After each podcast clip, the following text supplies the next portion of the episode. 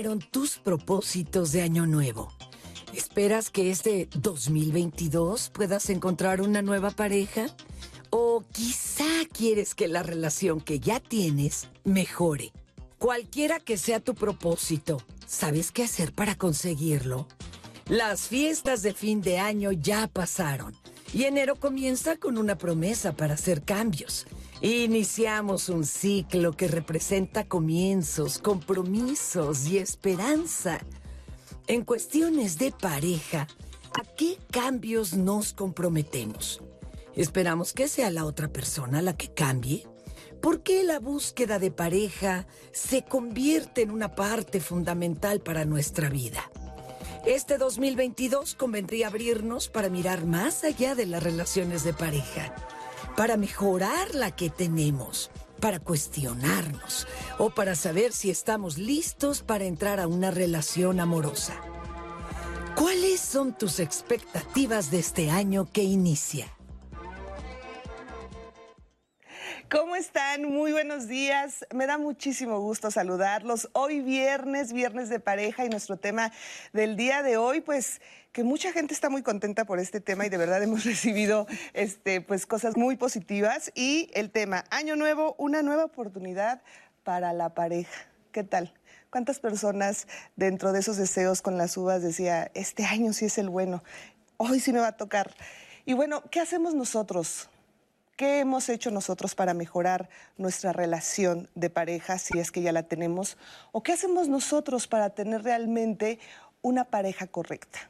¿No? Porque a veces se lo dejamos a la esperanza y a los deseos y pensamos que va a ser un milagro, que por fin me va a llegar el amor de mi vida, pero nosotros cómo andamos por dentro. Yo creo que esa es una muy buena pregunta. Y bueno, pues ojalá, ojalá se queden con nosotros, que nos platiquen cuáles son sus expectativas de pareja para este año. Y bueno, voy a saludar y agradecer con, con mucho cariño y también le mando un fuerte abrazo a Lía Vadillo y Alberto Mujica, quien estarán alternando en la interpretación en lengua de señas mexicana. Muchísimas gracias, Lía. Y también saludo con mucho gusto. Anaí, ¿cómo estás? Ya te extrañaba. Leti, qué gusto estar otra vez juntas. Eh, pues bienvenidas, bienvenidos, bienvenides a este viernes de pareja en diálogos en confianza. Y me encantó, eh, Leti, cuando vimos esta cápsula de Fer, que nos hacía muchas preguntas, ¿no? ya, ¿ya te propusiste tener pareja este año o mejorar tu relación en caso de que estoy en una?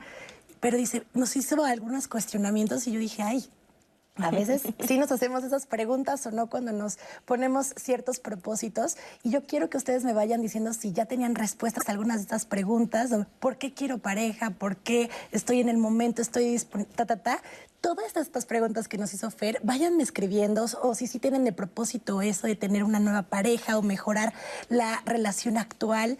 Vamos a ir viendo y tanteando el terreno en digital. Ustedes ya saben que yo estoy atentísima a todo. Muchas veces me dicen, Ana, ¿y cómo estás leyendo todas la, todo? Facebook, estamos en YouTube ahorita también en vivo y por supuesto sus llamadas que me encanta leerlos, eh, también en las llamadas que me comparten en el 55 51 66 4000. Estoy al pendiente de, estas, de estos tres medios para empezar a compartir con los especialistas, iniciar el diálogo y pues yo estoy segura, como siempre lo digo, aprender Leti, porque este, este programa, pues yo creo que varios sí tienen este propósito.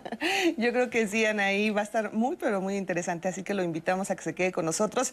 Y voy a presentar a nuestros invitados del día de hoy. Voy a comenzar con Yesenia Carvajal. Ella es psicóloga y psicoterapeuta. Gracias por estar aquí, Yesenia muchas gracias por invitarme. Sí, ya sé, por ahí hay un tema. A ver, luego, luego lo platicamos con calma. Pero es un gusto para mí estar acá compartiendo con todos ustedes. Gracias, muchísimas gracias. También es un gusto tenerte aquí con nosotros. Con el mismo gusto también y agradecimiento, por supuesto, saludo a Patricia Grain. Ella es psicóloga, psicoterapeuta de pareja y especialista en sexualidad. Pati, bienvenida. Muchísimas gracias, gracias por la invitación. Encantada también de compartir. Gracias, gracias por estar aquí. Y también saludo y agradezco mucho, que es día que me da mucho gusto verlo, a Carlos Bernal. Él es, él es psicoterapeuta gestal con especialidad en trabajo con grupos terapéuticos, niños y atención a víctimas de violencia de género. Carlos, bienvenido. Gracias, Lorena, muchas gracias. Gracias. Buenos días. Gracias, buenos días a todos. Buenos días, muchísimas gracias. Y un gusto estar aquí con ustedes. El gusto, es, el gusto es nuestro tenerlos a los tres aquí. Va a estar muy, pero yo creo que sí, ¿no? Va, va, a dar mucho este programa. Pero antes, antes de iniciar ya de lleno, quiero invitarlo a que vea esta cápsula. Porque hicimos una pregunta en redes sociales. ¿Qué esperas del amor en el 2022? Mucha gente nos escribió y aquí está Aquí están sus respuestas. ¿Y tú? ¿Qué esperas del amor en el 2022?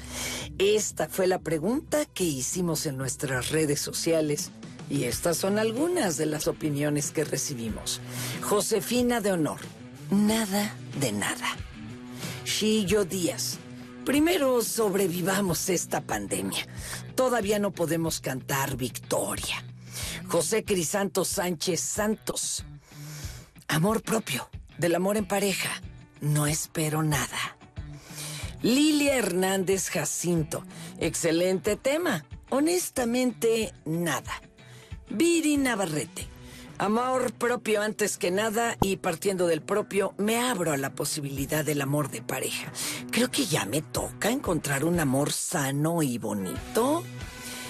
Karen-DMTZ12. Que sea saludable y bueno para los involucrados. Olga. Que en el 2022 el amor sea transparente, honesto, sin expectativas, sin dolor. Carmen Díaz. Que el amor que crezca más sea el amor propio. G. Car Saldívar. Que me sorprenda JMTC-13. Valer Chetos como siempre. Minerva Lara 605. Tienes que tener amor por ti para poder dar amor. Godiamond, que se manifieste, tropecemos con él y haga de las suyas con nosotros. Muy, pero muy interesantes estas respuestas. Muchísimas gracias a toda la gente que se toma el tiempo de compartir sus opiniones. Y bueno, vamos a seguir leyendo todas, ¿eh? Así que ojalá, ojalá se pongan en contacto con nosotros a través de nuestras redes sociales. Y aquí vamos a estar súper pendientes. Y por supuesto, si tienen alguna pregunta o duda, nuestros especialistas les van a responder. Y bueno, para iniciar, Pati, nosotros eh, cada año pues siempre estamos como muy motivados, ¿no? Siempre esperamos lo mejor, siempre tenemos mucha expectativa del año que viene pero ¿qué hacemos nosotros para que, para que estas, estas cosas que deseamos con muchísima fuerza y con toda el alma sucedan? ¿Qué hacemos nosotros para que sucedan? Yo creo que es muy buena pregunta porque a veces justamente no hacemos nada y esperamos que todo nos caiga del cielo, ¿no? Entonces, pues buena salud, buen trabajo, buena pareja, pero realmente ¿qué hacemos nosotros para que eso suceda? O sea, yo creo que es un compromiso, una mirada y un análisis para ver qué queremos hacer, qué estamos dispuestos a hacer para que suceda. Claro. ¿No? O sea, yo creo que compromisos, ¿no? Eh, propósitos y proyectos tienen que ir con uno por delante. Claro. Porque si no, pues solamente estamos esperando que suceda el amor y no lo construimos. Exactamente. ¿Y qué preguntas nos podríamos hacer, Yesenia, para, para realmente plantearnos? A ver, llevo tanto tiempo sin pareja, pero ¿por qué llevo tanto tiempo sin pareja? ¿Qué estoy haciendo? ¿Qué, me pasa? Porque a veces decimos, ay, es que no tengo suerte. Pero ¿qué sucede? ¿Qué preguntas nos tendríamos que hacer para llegar a este tipo de, de, respuestas? De decir, a ver, pues no, no depende de un milagro.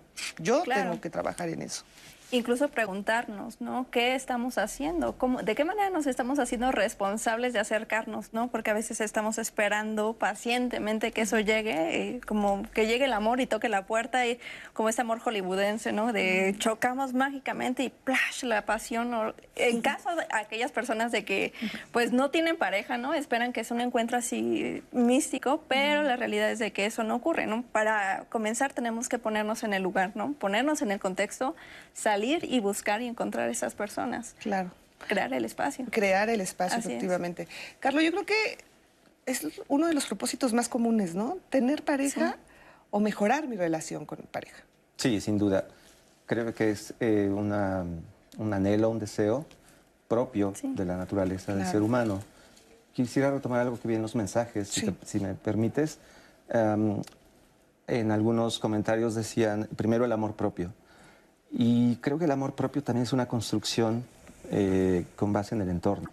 Es decir, eh, no solamente podemos pensar en querernos a nosotros mismos, eh, sino que tenemos un amor propio a partir de los vínculos que tenemos y que hemos creado en nuestra historia, en nuestra historia familiar, en nuestra historia personal con parejas. Entonces, me parece un punto de partida interesante, porque es como si también el amor propio surgiera como algo espontáneo y también creo que se construye. No sé si están de acuerdo, pero me parece que es algo, una construcción con el mundo que nos rodea y con el que nos relacionamos, valga la redundancia. ¿Y cómo darnos cuenta de que nos tenemos amor, de que nos, nos queremos, de que nos procuramos? Buena pregunta. ¿Cómo nos podemos dar cuenta?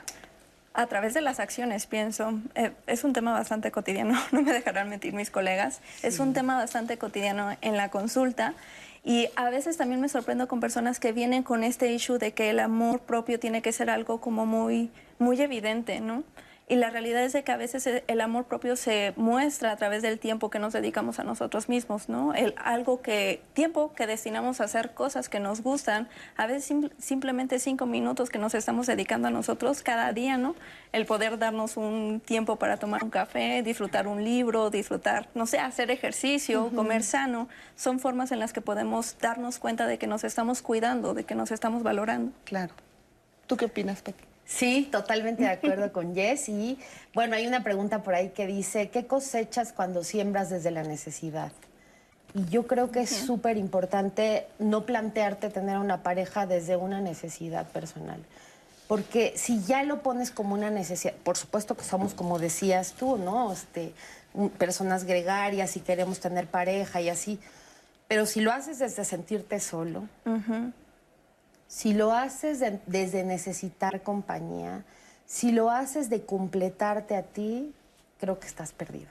Claro. Porque primero tienes que completarte a ti, primero tienes que estar bien contigo, primero tienes que llenar tu vasito para poder caminar junto a otro. Pero si buscas que el otro llene tus propias necesidades, llene tu vasito interior, va a ser muy difícil porque además no te lo va a llenar como tú quieres, de la forma que tú quieres, como lo deseas, ya lo decía Jess, como de Disney, como de Hollywood, ¿no? Entonces, yo creo muy importante trabajar contigo. Claro.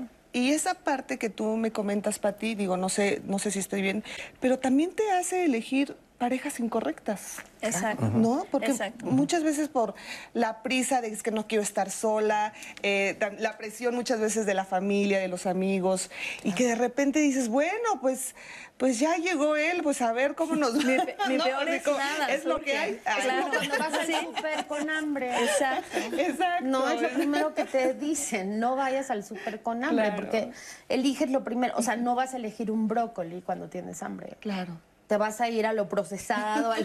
Entonces, no puedes ir al súper con hambre porque no vas a elegir bien. Claro. Entonces, sí creo importante hacernos esta pregunta. ¿Qué, qué cosechamos y sembramos desde la necesidad? Claro. Y también, y también surgen las expectativas, ¿no? Las expectativas altas de es que pues yo espero que tú me des algo que ni siquiera yo me estoy dando a mí propiamente. Y también creo que es una, un ideal, ¿no? El que nos genera, yo creo que socialmente la idea de tener pareja, esperamos que eso nos complemente y eso nos dé la felicidad que nosotros no nos estamos dando a nosotros mismos, ¿no? Claro. Justo ¿Qué opina? creo que la presión social de la que hablas em, es finalmente es esa, es esa manera en la cual nos vinculamos. Insisto en el tema porque em, por más que nos propongamos y queramos eh, establecer una relación, vamos a llegar con la historia que traemos detrás. Entonces, habría que revisar también qué vínculos eh, nos formaron, cómo son los vínculos familiares, por ejemplo, y porque traemos muchos hábitos, costumbres e ideas preconcebidas sobre lo, y eso se transforma en una expectativa. Claro. ¿no? Entonces, eh, ¿qué, ¿qué queremos depositar a la hora de relacionarnos en pareja? Por ejemplo, ¿cómo nos queremos relacionar? Y yo preguntaría, ¿para qué queremos también una pareja? Exacto. Para tener hijos, para tener una compañera, un compañero. Llenar el vacío. Para llenar un vacío. Sí. Eh, me gusta mucho lo que dice Patricia. Hablamos a veces desde la carencia. Claro. ¿no? Y entonces muchos, muchas ideas eh, resuenan como me siento solo, nadie me quiere, eh, no le gusta a nadie, pensemos que sí tenemos también para dar, que podemos ofrecer a partir de lo que somos, porque creo que el mejorar y estar listos para una pareja, no sé si está uno listo en algún momento. Creo que es un proceso en el cual hay que transitar, o por el cual hay que transitar, y eh, a partir de ello, no sé, eh, saber si podemos relacionarnos o no con el otro. Claro, claro. Y, y es, esto es bien importante también porque uno muchas veces dice, es que yo soy buena persona, soy trabajadora, este, de verdad, soy súper buena onda, yo podría encontrarme, pero ¿sabes qué? Siempre me llegan infieles. No sé por qué, pero los llamo. O sea, y yo no sé porque yo no soy así. Es más, a mí de verdad me molesta mucho, pero al final termino siempre con. Digo, por, por poner un ejemplo, ¿no? Porque puedes poner ¿Cómo eso miles es de claro? ejemplos. ¿Y qué hay detrás de ¿Y, eso? qué hay de- y- y no te das cuenta, entonces dices, por favor, Diosito, que esta vez sí me llegue alguien que no sea infiel, ¿no? Porque yo soy una excelente persona. ¿Y qué pasa? Bueno, pues se lo dejas mucho también a la esperanza, ¿no? A la esperanza, al destino, a la que te lee las cartas, el tarot, o así. Y, y la verdad que ahí no está la respuesta. No. No tengo nada en contra de las personas que se dedican a esto, pero la respuesta está en busca dentro de ti y busca tus antecedentes y busca tu historia y busca. A veces estamos queriendo reparar algo que pasó cuando teníamos seis o siete años. A veces estamos queriendo compensar algo que pasó cuando teníamos 10 años y entonces, pues nuestra pareja no es nuestra terapeuta ni nuestro terapeuta, ¿no? Entonces, no. Por eso, no está la solución ahí en el afuera. Está dentro, está en acudir con especialistas, estar en mirar tu historia y estar en ver, ¿no? Si todo el tiempo en tu historia triangularon, si todo el tiempo en tu historia eh, no, no hubo eh, intimidad, no hubo cercanía, no hubo goce, no aprendiste, es muy difícil. Yo, yo creo que, si bien- perdón, sí, adelante. Ah, es que, ¿sabes qué? Me quedé pensando en esto que dijiste de, de que la pareja no es la terapeuta o el terapeuta. Sin embargo, creo que la pareja sí es un buen espejo. Es un buen espejo que nos refleja, ¿no? Y nos señala como estas áreas de oportunidad. Y a veces también pensamos que las buenas relaciones es algo que se encuentran. Y la realidad es de que las buenas relaciones se crean, se construyen. ¿De qué manera estoy colaborando en tener esa buena relación? incluso de qué manera estoy haciendo yo también colaborando para encontrarme estas personas que son infieles. Yo digo, una vez, ok, vale, casualidad, ¿no? Azar del destino. Dos veces, a caray, como que ya empiezo a sospechar. Tres ya me suena patrón. Como que, ¿cuál es la constante en todas las relaciones? Ah, caray, como que eres tú, ¿no? Y a partir de la sé. segunda ya es elección. Sí, por no supuesto. conciencia. Exacto. Sin embargo, yo sí creo que eh, sí está fuera. Eh, no es algo que se dé de manera innata en uno mismo. Sí está fuera. Sí es repara- a veces reparamos vínculos para otros. Queremos reparar el trauma de los padres, eh, las heridas de los padres. Entonces sí creo que está fuera el, el hecho de depurarnos, de limpiar.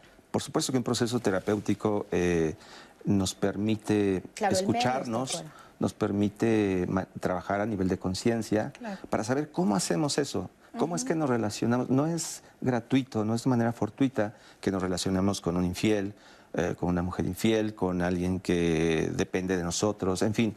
Eh, todos los tipos de relación que podemos generar. Sí creo que tiene que ver con el afuera, Claro. con el mundo y cómo lo percibimos y cómo nos relacionamos. Perdón que insista y sea tan, tan repetitivo en eso, pero sí creo que estamos hablando socialmente del amor como una construcción social.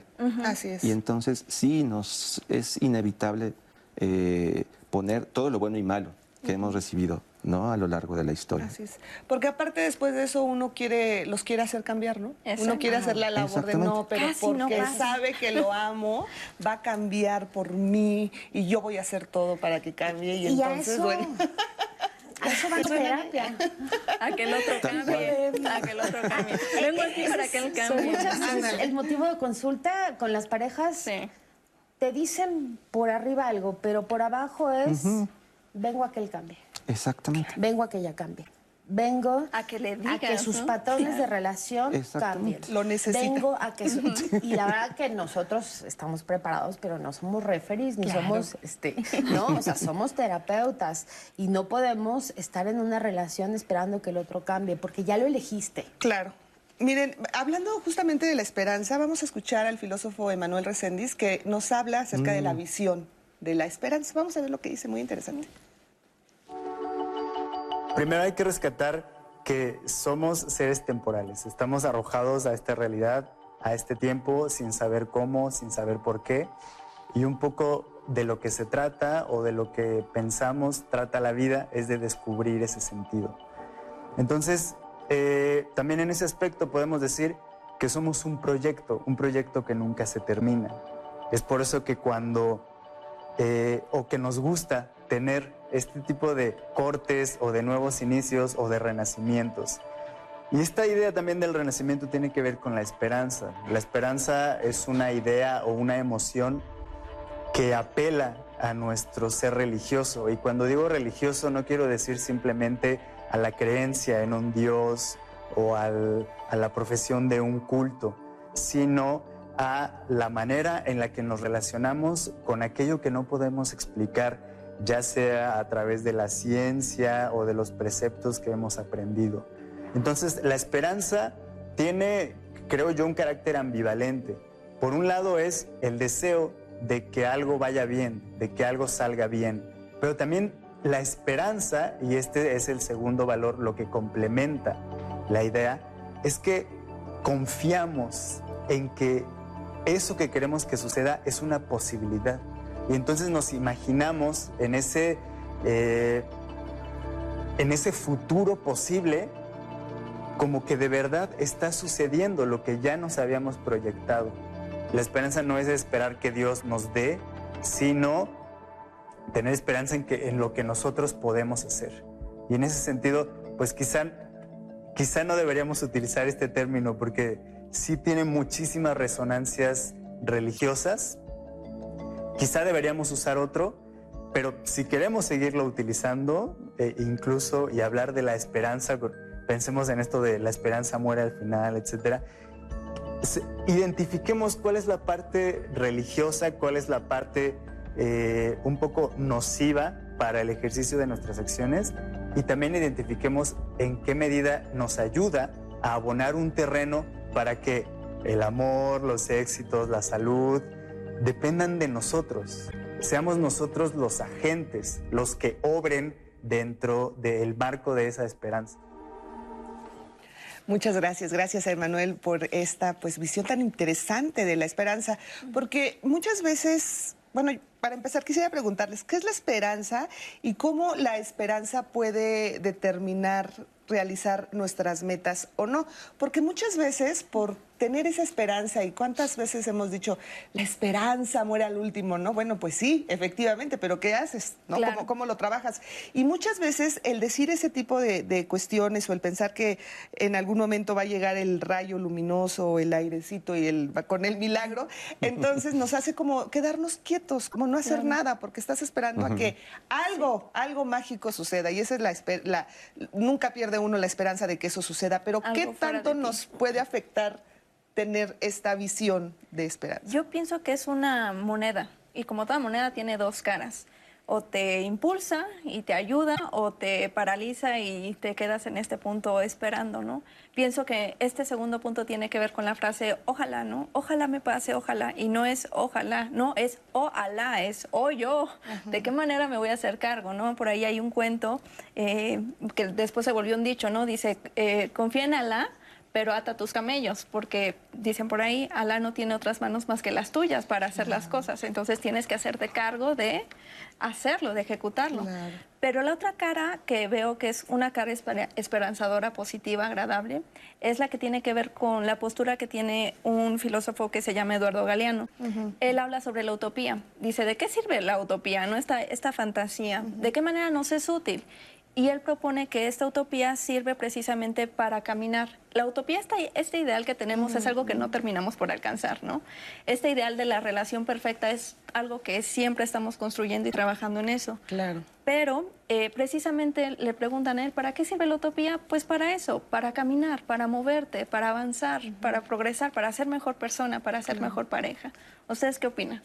Para dirigirme, ¿no? Sí, por supuesto. Pues sí, y como también mucha gente dice, ¿no? Oye, como dice ayúdate que yo te ayudaré, ¿no? O sea, entonces tú tienes que también que trabajar, no se lo tienes que dejar solo, pero ¿de qué manera, tenemos un minuto para irnos a corte, Carlos, ¿de qué manera podríamos utilizar, ya nos dijo Yesenia, pero tú qué opinas acerca de esto? ¿Cómo utilizar la esperanza de forma positiva para lograr nuestras metas? Bueno, eh, esperanza yo lo relaciono con tiempo, con un proceso, entonces, en tanto que esperanza, como tú bien decías, sea una esperanza pasiva, y que nos eh, tenga rezándole a San Antonio, el santo del amor, pues entonces sí va a ser muy complicado. La esperanza, si la convertimos en algo activo, nos puede conducir para tomar acciones que nos beneficien y que podamos llegar a un objetivo más claro. Exactamente. Bueno, vamos a hacer una breve pausa. Regresando, vamos a leer sus comentarios. Ya tenemos mucho. Y bueno, vamos a seguir hablando de este tema. Año nuevo, nueva oportunidad para la pareja.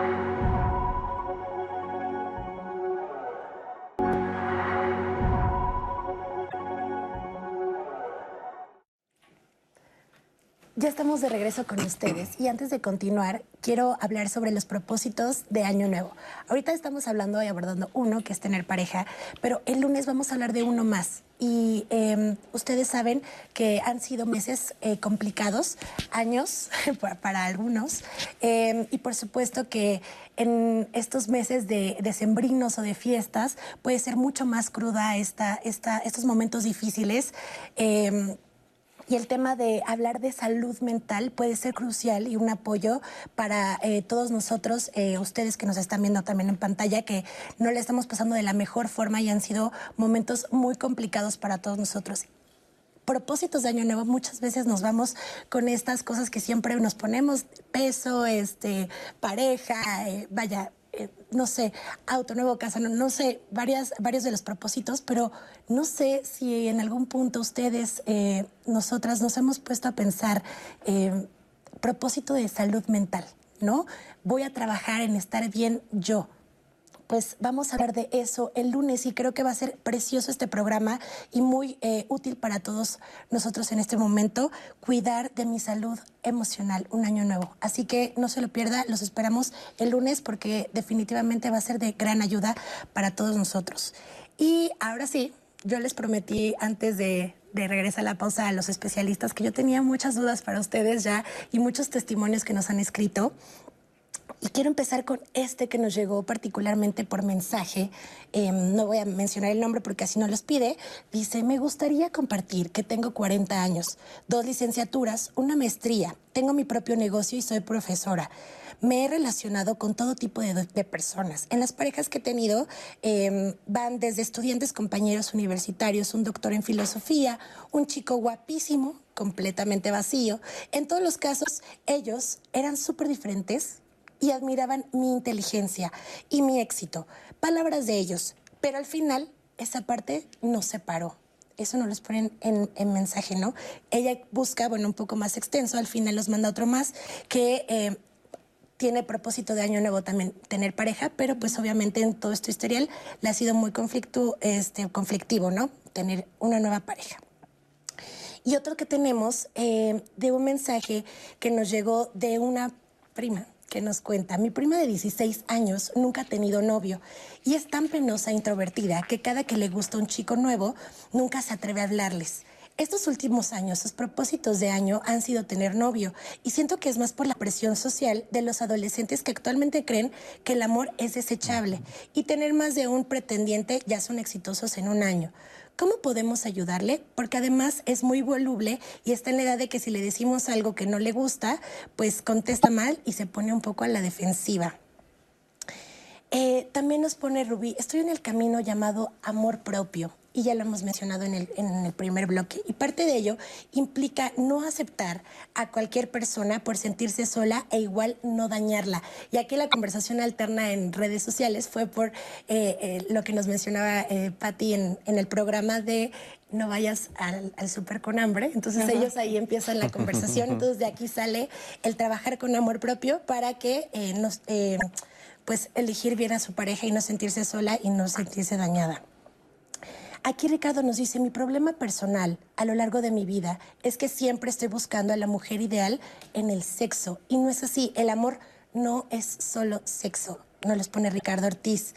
Eh, Yarel, siempre que busco pareja es como si necesitara la protección de alguien creo que es mi error el que mi padre me hizo falta y lo busco en ellos porque si no me protegen de los demás, siento que no me llena. Además, celo mucho y siento que siempre me van a dejar. Por eso nunca duran mis relaciones, por mi, mi forma tan asfixiante de ser, pero no puedo dejar de serlo. Y claro que anhelo tener una pareja. Nos escribe también a través de redes sociales. Y creo que es eh, este caso de Yarel y el que vamos a ver a continuación de Mónica. Eh, Yarel tiene muy identificada la situación en la que se enfrenta y el cómo se está manejando y relacionando con sus parejas. Y incluso ya lo pone asfixiante, ¿no? Ella ya eh, por el calificativo. Eh, sin embargo, tiene ya este objetivo muy claro de también quiero tener pareja. Lo sé y tengo que trabajarlo. Y creo que es un poco lo que vamos a ver con Mónica en este sentido de ya unas respuestas a las preguntas que veíamos al principio. Y creo que viene una propuesta mucho más estructurada de por qué desea tener pareja. Así que vamos a ver el caso de Mónica y ahorita volvemos con los especialistas para platicar de sus comentarios. En esta etapa de mi vida me parece importante como pues empezar como construir una nueva relación, una relación con alguien, acompañarte un poco en estos años que vienen, ¿no? Eh, pues mis hijas ya están grandes, yo ya, este, pues vivo sola, pero creo que a estas alturas del partido sí me gustaría tener esta posibilidad de construir una pareja eh, desde, desde la salud emocional, espiritual. Yo creo que siempre los inicios de año es la posibilidad de escribir 365 hojas de vida que puedes, eh, que son como nuevas promesas, ¿no? Y a mí me parece que en mi caso, este propósito también deviene de todo este proceso de que, que por mi parte aprendí en la pandemia la parte de estar eh, segregada, eh, en el sentido de estar pues, en mi casa sola, eh, teniendo obviamente contacto vía Zoom, vía mail o lo que sea, pero pues sí, ahí cuando te das cuenta, este, primero que tienes que tener herramientas personales para enfrentar una situación tan compleja como esa, y por el otro lado como que yo ahí sí me di cuenta que, pues que sí, que era padre, sería padre, por ejemplo, cocinar para dos personas, ¿no? O sea, a mí me gusta cocinar. Y entonces a veces digo, ¿por qué tengo que comer sola? Podría comer con alguien más y, compartir esa parte, ¿no? Y este, ese, esto me lo estoy proponiendo eh, como propósito de este año, como buscar, eh, eh, pues, una persona que pues también esté en esta misma disposición que yo tengo en este momento. Un inicio de año te permite tener muchos propósitos, pero necesitas perseverancia y disponibilidad. Y entonces, no sé, yo creo que eh, podría ser quizás eh, con algunos clubes de lectura, conocer otras personas, estar con esta disponibilidad y ya como último recurso, sí quizás recurriría a alguna de las aplicaciones que hay, que son muchísimas y que también conozco muchos casos de éxito. Muchísimas gracias, gracias Mónica. Oye, ¿qué piensas de este, eh, de lo que nos dijo Mónica? Muy bien, yo le auguro éxito en su búsqueda porque la noto completa, realizada, la noto con el deseo. Es que muchas veces van a consulta, es que ya quiero tener para, ¿de verdad quieres? ¿no? O sea, porque trabajas de lunes a domingo, eh, no tienes tiempo para, ¿no? Entonces, yo a ella la veo muy bien, completa, realizada, con un lugarcito en su corazón para una pareja, cocinar para que alguien coma conmigo, ¿no? No tanto en el servicio de, sino como algo que la pueda acompañar. Yo creo que Mónica va a cumplir su propósito. Además súper positiva, ¿no? Porque bueno, si no busco no las opciones y muy, claro, muy clara, realista. Exacto, muy clara, efectivamente. Y algo que también me llamó mucho la atención de, bueno, obviamente todos los comentarios y todas las opiniones que ustedes nos dan pues son buenísimas y las agradecemos. El primer comentario que nos decían ahí de esta eh, mujer de 40 años que pues es súper exitosa, dos carreras, una maestría, profesora y bla y, de repente dice, bueno, he tenido de todas las parejas, ¿no? Así como dicen, ¿no? Así de todos. Pero entonces, ¿qué sucede? Porque al final de cuentas mi éxito es lo que termina alejando a todas mis parejas. ¿Qué pasa, por ejemplo, en estos casos? Cuando de repente la mujer piensa que porque eh, es, exitosa, entonces como que aleja a todos. ¿Qué, qué pasa en estos casos? Mira, si bien yo siempre he pensado que nos casamos y tenemos hijos con, nos casamos con nuestra asignatura pendiente y nuestros hijos son nuestra asignatura pendiente, ¿no? Porque siempre son cosas que tenemos que trabajar. Eh, me parece que nada tiene que ver, o sea, sí, la cultura, sí, las formas en las que hay recreación, sí, eh, a lo mejor tu medio, tus amigos, pero para amar difícilmente llevas tus diplomas. Es decir, para amar, como decía el compañero, o sea, pues vas a ver una película, vas a darte de la mano, vas a tener relaciones sexuales, ¿no? La sexualidad es muy importante. Vas, vas a recrear vínculos y recrear intimidad. Y si tú antepones a, a la intimidad tus diplomas, creo que ya perdiste. Y a lo mejor habría que reconsiderar en, esta, en este caso si no está metiendo mucho ruido con ese aspecto, ¿no? Está bien que esté preparada, qué bueno, pero a veces no estamos tan preparados para la vida, para el amor, ¿no? A veces no estamos tan preparados para ser tiernos, para eh, pedir, para dar, este baile de pedir, dar, saber pedir, saber dar, saber recibir, saber, ¿no? Este como intercambio con la pareja, ¿no? Eso es lo que se mueve en una pareja, no tu éxito profesional. Yo, yo no, sé, no, estoy muy de acuerdo contigo. Sí creo que eh, culturalmente los hombres nos enfrentamos, o sea, solemos tener una idea de que el hombre es exitoso y que el hombre es un modelo de éxito y entonces sí es, es válido enamorarse de un hombre exitoso, digamos, entre comillas.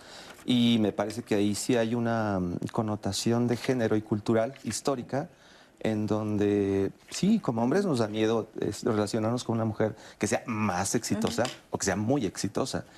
Mm, claro, por supuesto que no cuentan los, los diplomas a la hora del enamoramiento y de, la relación, pero creo que como hombres estamos acostumbrados a, a mirarnos tontamente de una manera superior a la mujer yo creo que sí es importante eh, explorar, no podría yo decir cuál sería el problema de fondo, de raíz de esta, esta chica, pero sí creo que es muy valioso poder eh, eh, decir, tengo esta preparación, soy exitosa y los hombres no les da miedo, se sienten quizás menospreciados, se sienten, no sé, ah, podemos tener muchas posibilidades, pero amenazados, pero creo que sí, pero sí es válido, vaya, sí, sí, sí, yo ahí sí lo veo como algo histórico y cultural, en donde la mujer pierde espacio a veces en, en esta cuestión. Claro, yo me refería a la hora de operar, ¿no? La pareja no operas con los títulos, pero tienes razón. O, podrían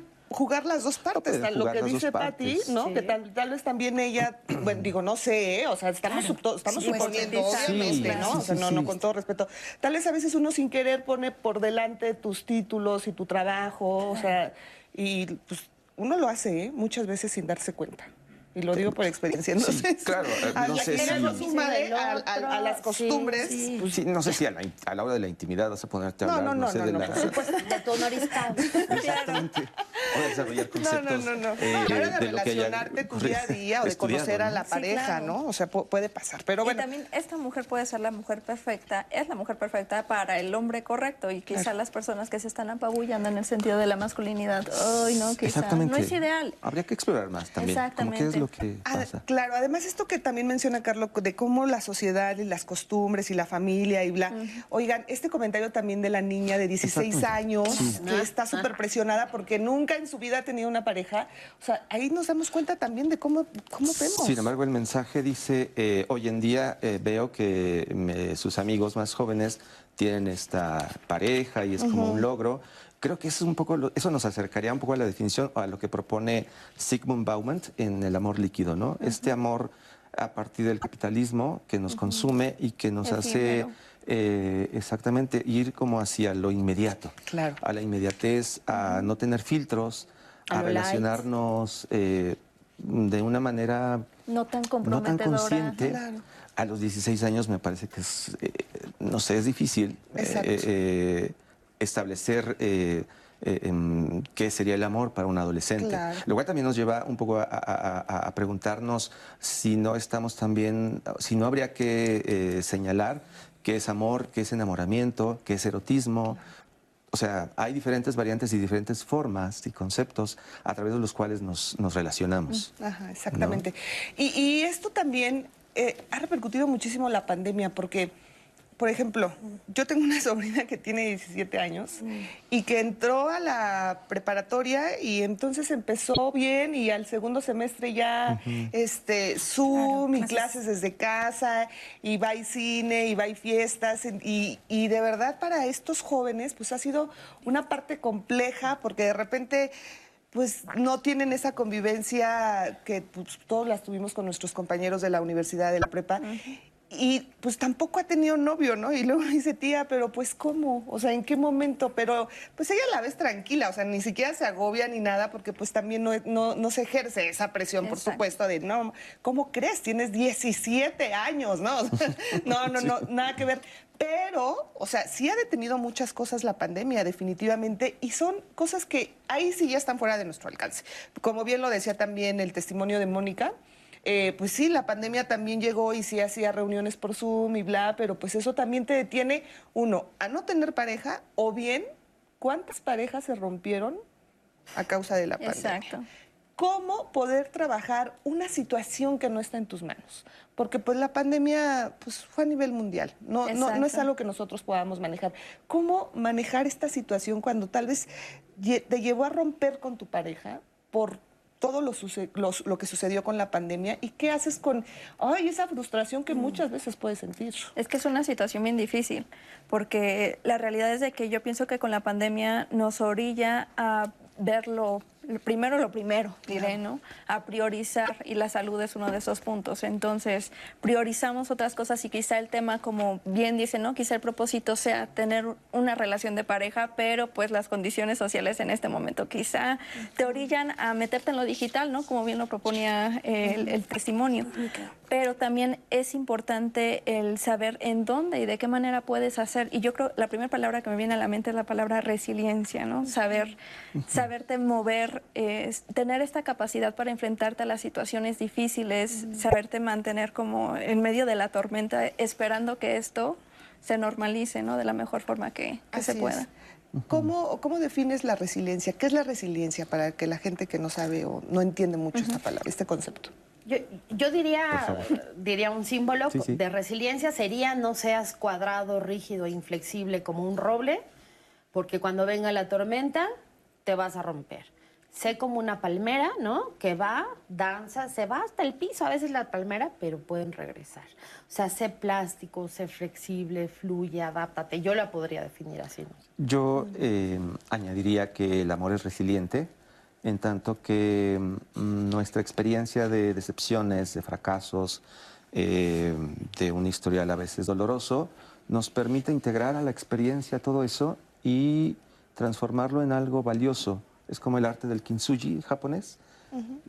Cuando se reconstruye, digamos, nuestro corazón, lo hacemos con cuidado, con hilos de oro, para, eh, porque eso nos recuerda de dónde venimos. Claro. me parece que ser resiliente pasa por eso, por tener también un entorno favorable que nos permita continuar en el camino a pesar del pasado tan doloroso que podemos haber tenido. Claro. ¿Y querer continuar también? Porque, y querer continuar, claro. ¿No? Porque también hemos leído comentarios que dicen, bueno, a ver, ¿qué sucede cuando ya no está funcionando, pero los dos nos queremos, pero, o sea, sí nos queremos, pero esto como que se nos está saliendo de control, en pocas palabras, ¿no? ¿Qué, ¿Qué, qué, pasa ahí? Ya uno está identificando que hay problema sin lugar a duda, que ya no se soportan, pero que tal vez dicen, pues sí, nos seguimos amando, pero no sabemos qué hacer. Y es que ese es un punto bien importante, ya lo venían tocando por acá, ¿no? El tema de amar, el, enamoramiento, amar y funcionar son cosas completamente diferentes. Podemos tener a una persona, nos puede tener una persona cacheteando las banquetas y pensamos, es el hombre de mi vida, es la relación de mi vida. Y la realidad es de que no, a veces se necesita más que eso. En mi experiencia dentro del consultorio me doy cuenta de que muchas de las parejas terminan no por falta de amor, sino por falta de saber cómo funcionar, cómo negociar, ¿no? En esa capacidad de resiliencia pienso que es como la liga, ¿no? Saber en qué momentos estirar, en qué momentos aflojar tener esta, este movimiento con la pareja, esta danza. Esa flexibilidad. Sí, y si decides quedarte, ve cómo decides quedarte, ¿no? Porque, bueno, la pandemia lo que puso fue una lupa a todas las relaciones. Eso es lo que hizo la pandemia, ¿no? O sea, muchas, muchas poblaciones como los adolescentes se vieron muy golpeados por esta parte social. Los niños igual. A mí hay niños en consulta que me dicen, pues yo ya no sé cómo hacer amigos. Y yo, o sea, ¿cómo? No, sí, es que pues yo ya estaba haciendo amigos, pero ya no. Entonces sí, la verdad es que sí, la pandemia nos pegó a muchos, pero creo que es muy importante eh, ver si nos quedamos en pareja, a qué nos quedamos y por qué nos quedamos. Los hijos no son, y lo quiero así enfatizar, no son pegamentos de una pareja. Los hijos no son proyecto de una pareja. Los hijos es una parte de la pareja. Pero la pareja tiene ocho patas. Los hijos es una, el dinero es otra, la sexualidad, insisto, es otra. La sexualidad se vio muy afectada en la pareja. Pero también muy enriquecida y muy diversificada. Hubo un aumento en pandemia de eh, juguetes sexuales, ¿no? Aumentaron muchísimo. Los embarazos también. Los embarazos, También. los niños pandemials, ¿no? Entre los novios pandemials. Entonces, sí, ¿no? Yo creo que, que ver, también hubo muchas parejas que se enriquecieron y que dijeron, pues si vamos a estar en casa, a mí me tocó en consultorio, si vamos a estar en casa, vamos a enriquecerlo. ¿Y cómo lo vamos a enriquecer? Claro, claro. No nada más es el típico, eh, pues vamos a aumentar la comunicación, o vamos, no. ¿Qué estás dispuesto a hacer para enriquecer tu relación? ¿no? Muy, muy buena pregunta. Totalmente. Sí, sí, yo creo que, perdón, eh, yo creo que un elemento que puede permitir enriquecer es la curiosidad. Es decir, ser curioso con la pareja es un, es un acto, es, es un ejercicio muy cansado si lo pensamos, porque entramos en ansiedad. Es decir, cómo cada mañana o cómo cada día voy a reinventar, cómo voy a tener eh, curiosidad eh, con alguien a quien conozco desde hace 5, 10, 15, 20 años o 3 meses. Claro. Pero creo que es, una, es un elemento eh, que ayuda sin duda. Tener curiosidad por el otro. Exacto, ¿no? así Está, es. Ir un poco más allá. Y no quedarnos con el- la sentencia que el gran poeta nos dijo, que el- la costumbre es más fuerte que el amor. Que el amor. Lo cual es muy cierto también. Y a veces es válido. Yo en el consultorio encuentro a veces ese tipo de casos, ¿no? De gente que se queda porque tiene miedo a quedarse solo, eh, tiene miedo a separarse, entonces prefieren la costumbre Claro. a una reinvención. Y como dicen, más vale Malo por conocido, malo por conocido que, que, bueno por conocer. Exactamente. Bueno, vamos a ver ahora este testimonio. Sí nos da tiempo, ¿verdad? De ir al testimonio de Marco. Bueno, vamos a ver qué, cuáles son sus expectativas. Siempre que vas a empezar un nuevo día, un nuevo mes, incluso una nueva clase, o en el caso de ustedes, ¿no? una nueva grabación, te planteas todo como una hoja en blanco, ¿no? Donde vas a ir escribiendo de distinta manera algo que te ha salido bien, que a veces no te ha salido tan bien o que a veces no te ha salido como te gusta. Y ya con las experiencias previas que tenemos, pues, pues decir, a ver, ¿estoy en condiciones de hacerlo? ¿Me siento completo para hacerlo? Cuestión sentimental eh, de pareja, pues eh, creo que ahorita no va a ser mi prioridad. Yo siento que ahorita estoy en una etapa plena de mi vida profesional, laboral, como padre. Eh, y creo que ahorita se da mucho una actitud bastante consumista en todos los sentidos. Incluso de consumirse entre las personas, no hay como mucho respeto, como mucha comprensión de que también los hombres nos queremos desarrollar, ¿no? Y queremos crecer y queremos ampliar nuestros horizontes. Y creo que eso es lo que me hace básicamente como mantener un poquito de calma en eso, decir, a ver, ¿qué es lo que a mí me interesa y me conviene en este momento? Pues para tener más libertad, ¿no? Más eh, concentración en lo que yo quiero hacer y sobre todo el cuidado de mi hijo. Eh, tener más concentración, menos presión, por lo que te, te decía, siento que hay una dinámica bastante consumista. Entonces yo quiero estar un poquito a salvo de eso en este momento que quiero esos proyectos ya consolidarlos, eh, estar con, con más claridad, porque implica responsabilidad, compromiso. Muy, es, es algo serio. Para hacerlo bien, en serio, pues sí, te reclama este, atención, ¿no? Están en condiciones de hacerlo. Gracias, muchísimas gracias a Marco. Y pues sí, ahí tiene usted este testimonio, pues, de, de cuáles son sus objetivos y sus propósitos y cómo Marco está como muy, también muy marcado y muy directo y muy, sabe lo que quiere, pues, ¿no? Y, y que definitivamente a veces, pues, también se vale decir, pues este año no quiero pareja o esto no es mi prioridad también y es absolutamente, eh, pues se tiene que aplaudir también el, reconocer que tal vez quieres un descanso y que no está dentro de tus prioridades, que tal vez son otras. Y bueno, se, aplaude y mucho. Tenemos comentarios bien interesantes, este, Anaí. Eh, lo estábamos comentando hace un momento, pero antes de leerles este, este comentario que ya estábamos discutiendo aquí en el panel, quiero decirles que yo también, no nada más me encanta leer en Facebook y en YouTube sus comentarios. Acuérdense que también hay un centro de contacto que está listísimo para escuchar, escuchar sus llamadas en el 55 51 66 40 00. Por favor, marquen, porque me encanta. Siento que ahí como que ustedes se desahogan, platican con los de centro de contacto con la audiencia y la verdad es bien rico este, tener ese testimonio suyo. Así que no pierdan la oportunidad también de contactarnos a través de vía, eh, vía telefónica. Y ahora sí, eh, Leti, estábamos platicando este comentario que nos deja Eusebio Suárez a través de Facebook. En una relación, la pregunta clave que ambos deberían de hacerse es, ¿qué es lo mínimo que estoy dispuesto a aceptar y qué es lo máximo que estoy dispuesto a dar, Leti? Así es, pues muy directa, ¿no? O sea, de repente podría parecer como que, ay, si a mí me llega alguien y me dice, oye, a ver, lo mínimo que estoy dispuesto a aceptar es esto y lo máximo es, yo decir, espérame, ¿no? Pareciera que lee la cartilla. De Gucci para... pero, pero también es muy válido y como ustedes lo decían, bueno, comienzo contigo, Pati, o sea, ¿qué tan importante es marcar estos límites con tu pareja? Está bien, yo creo que está bien, yo creo que está bien saber qué quieres, yo creo que está bien saber querer hacia dónde vas, pero sí creo que tiene que tener eh, el límite de no querer cambiar al otro. Porque si ya te metes con cosas, como, ¿no? Muchas parejas me dicen, pues es que todo el tiempo me está diciendo que si fumo, que si no fumo, que qué como, que si no como, que a qué hora, que si aviso o que si no aviso. Bueno, a ver, es que te casaste con alguien de cierta forma, ¿no? Y entonces yo luego les pregunto, a ver, ¿qué te molesta a ti? Pues esto, esto y esto. Ok, ¿desde cuándo lo, lo tiene?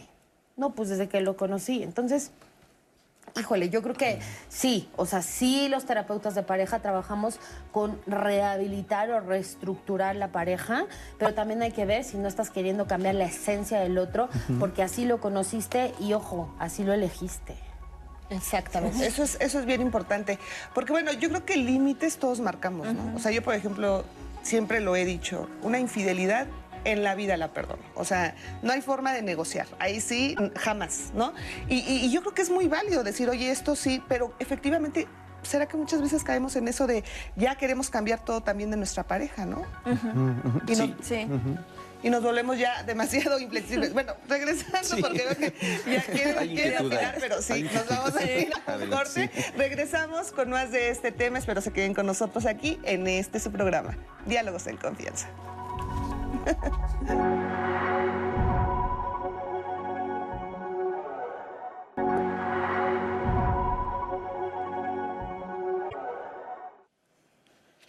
Qué bueno que se quedaron con nosotros y con nosotras, porque bien dijo Leti, quédense tantito, porque todavía tenemos mucho que conversar con ustedes. Está buena la plática. Y quiero leerles este comentario que nos llegó de Andrea eh, Caneda Morales. Eh, dice: En este confinamiento, muchas parejas no se han gustado, pues han comenzado a decirse, tú no eras así, en esta sobreconvivencia o algunas parejas que tomaron esta decisión de vamos a vivir juntos por ahorro, no lo sé, discusiones y demás, son parejas que se aman, pero pues a veces en este tema de convivencia el amor no lo es todo. ¿Por qué leo este comentario de Andrea? Porque el próximo viernes vamos a hablar un poco sobre el tema, eh, pues un poco de estos hábitos que adoptamos cuando estamos en pareja, que cuando empezamos a vivir juntos o esta sobreconvivencia, por ejemplo, en pandemia, que dicen, uy, esto no me encanta, o yo no le gusta tanto, o sea, no le gusta a mi pareja que haga esto, ¿cómo puedo yo adoptar estos hábitos Sé que no puede ser fácil en todos los casos, así que no se preocupen que el próximo viernes vamos a estar platicando sobre ello. Así que Leti y yo los esperamos para que se conecten y conversen. Váyanos escribiendo qué hábitos no les encantan en su pareja en redes sociales. Uy, vamos a y tener prometo que les vamos a ir anotando. También ustedes, Catálogo. ustedes tienen sus comentarios antes de salir del programa, yo los anoto. Y quiero leerles también más comentarios eh, que llegó en redes sociales y otras llamaditas. Beatriz Ocampo dice, yo sí creo que hay pocos hombres que tienen y tienen la confianza de estar con mujeres independientes. La conversación que teníamos previo, de ahí salió este comentario. Lo veo eh, con dos amigas muy preparadas, con un muy buen trabajo, un buen sueldo, pero los hombres se sienten intimidados, aunque ellas no hacen alarde de sus logros o no es lo primero que mencionan cuando están en, en este tipo de citas. Eh, hoy tienen 40 y otras, otra tiene menos edad, pero han estado solteras por mucho tiempo. Creo que es muy interesante y, y igual ya lo habíamos abordado, pero lo vuelven a poner en la mesa. Eh, nos dejan en comentarios, se ha romantizado la idea de la pareja perfecta y estamos en constante búsqueda de esta pareja. Es cansado, ¿no? De no encontrar esa pareja ideal que nos han planteado eh, durante mucho tiempo. Crear una relación de pareja desde la libertad, el amor, respeto, comunicación y empatía, nos dice Betty eh, Jaimes y alguien le comentó, sí, pero ¿cómo? Suena muy fácil, pero pues ¿cómo se logra eso, no? También José Méndez nos dice, nos manda muchos saludos al panel. y si al buscar una pareja se debe ver las, las coincidencias de ambos. Eso nos plantea eh, José. Si se llega a consolidar debe de ser cultivarlo, fortalecerlo y abonar diariamente, manteniendo actitud eh, propositiva ante todos los retos que se presentan. Empatizar, solidaridad, eh, solidarizarse, eh, comunicarse, dialogar siempre y tomar acuerdos en pareja para llevar la relación armónicamente. Yo llevo 36 años de casado y todo va muy bien, gracias a la comunicación y al diálogo que mantenemos diariamente. Como siempre, excelente tema. José Méndez pues ya nos dejó un ejemplo de tema positivo también. Así es. En llamadas, la pareja para mí eh, no es pareja sino dispareja, nos dice. El poder estar con una persona es importante, el respeto, darle lugar a la pareja, la esperanza y la fe y el amor. Entre dos debemos de forjar una vida. Yo llevo casado 44 años con mi esposa y tenemos que ser caritativos con nuestras parejas. El amor con amor se paga, nos dice Juan Francisco Meso a través de llamadas Leti. Y Eli como muchos más de ustedes nos han escrito otra vez sobre el amor propio. Dice amor propio y ver si puedo recuperar el amor con mi pareja. Eh, ya estoy en terapia y pues ahí vamos con todo de nuestro propósito de Año Nuevo para ver si lo logramos. Nos escribe él igual. Eh, y creo que es muy eh, repetitivo este comentario de bueno, pues ahí vamos. eh, quiero mejorar mi pareja y mi relación y estoy trabajando sobre ello. Y varios nos escribieron, por eso estoy viendo también Diálogos en Confianza, para tener estas herramientas. Eh, estuvo bien bonito, lo, lo van a ver eh, los que están dentro de Facebook, pero eh, que están viendo también este programa para tener más herramientas, encontrar en, este, mejorar su relación y encontrar pareja. Y uno último, Leti, que tenemos de Lilia. Considero eh, que ya no estoy ni con esperanza ni con deseos de tener una pareja. Ya lo viví, creo que hice todo para tener una relación estable. Sin embargo, no funcionó y simplemente se le acabó el amor a mi pareja, por lo que ya no quiero una, ni las obligaciones que conlleva tener una. Además de que uno llega a una edad de que se pone pues uno tan exigente que ninguno te llena el ojo ni las expectativas, nos dice Lilia. Y solo de pensar que ahora solo pudieran interesarme pues en sus casas, en sus ingresos, etcétera, la verdad es que no, no me llena esa esa búsqueda nos, nos dejan también a través de Facebook. Leti, entonces pues ahí tenemos varios comentarios. Pues muy válido Mucho. también, ¿no? O sea, decir, pues no, es- si no quiero pareja, pues, pues está bien. Así es. Y es de- como lo que estaban platicando ahorita muchos comentarios y lo que estaban platicando en el corte, ¿no? Eh, yo creo que la vida es un menú, ¿no? Y entonces no tenemos que ir forzosos todos al, al restaurante de carnes, ¿no? Podemos ir al fast food donde podemos elegir una hamburguesa o una ensalada o si no queremos un postre, ¿no? O sea, no necesariamente, hablabas tú de los estándares culturales, de todas las demandas que no tien- tenemos como sociedad. La chava de 16 años que, que no ha tenido por qué, tiene que tener novio a los 16 Claro. o sea, quién está detrás de esa chava que le está diciendo por qué no tienes pareja, ¿no? es, es su inquietud o es la que está detrás de ellos. Entonces sí, ¿no? Yo creo que incluso aún en pareja no podemos pensar que todo sea eh, igual, sincrónico y que tengamos los mismos gustos. Ese es un mito. Podemos tener diferentes gustos. O sea, si a mí me gusta lo morado y a ti te gusta lo café, pueden coexistir, ¿no? Hablábamos del ejemplo, ¿no? Que, que ella quiere ir a bailar y él no, pues ¿no? Es decir, vayan a bailar, tú baila, el que se tome un buen mezcal, ¿no? Y todos satisfechos, ¿no? O sea, yo creo que el, el estar peleando por cosas que fácilmente son ajustables o adaptables hace perder mucho el tiempo, la energía y como decían en los comentarios, cansa. Claro, pero aparte, o sea, ¿por qué pretender que todo lo que me gusta a mí le, tiene que gustar a mi pareja? A mí también me encanta bailar, yo escucho la música y ya estoy moviéndome y a mi pareja de plano no le gusta. Pero ¿sabes qué? También hace el esfuerzo y se para a bailar y ahorita ya sabe, ¿no? pero también, sí, pero es también tener esa, esa pues sí, esa flexibilidad de decir, oye, pues si a ti te gusta y si a mí no me desagrada, ¿no? Y lo puedo hacer sin problema, pues ahí está. Pero, y si no le gusta, pues tú párate a bailar y hazlo. Y si a él no le gusta ir al cine o a ella no le gusta ir al cine o, si son pareja del mismo sexo, digo, yo creo que es lo mismo, ¿no? Obviamente siempre hablamos como en general. Bueno, pues eh, también, o sea, cada quien tiene que hacerse responsable de sus gustos, de lo que le hace feliz. ¿No? De lo que le hace feliz a uno. la familia extendida, por ejemplo. ¿De quién es? Pues es tu familia, ¿no? Sí. O sea, yo, yo ¿por qué voy a querer amanecer un domingo en la mañana con ganas de ir a ver a otra familia, ¿no? O sea, a veces no, ¿no? Y no pasa nada. Pero entonces firman casi el divorcio ahí cuando, oye, pero es que hoy no tengo ganas. No pasa nada. Claro, es mi familia.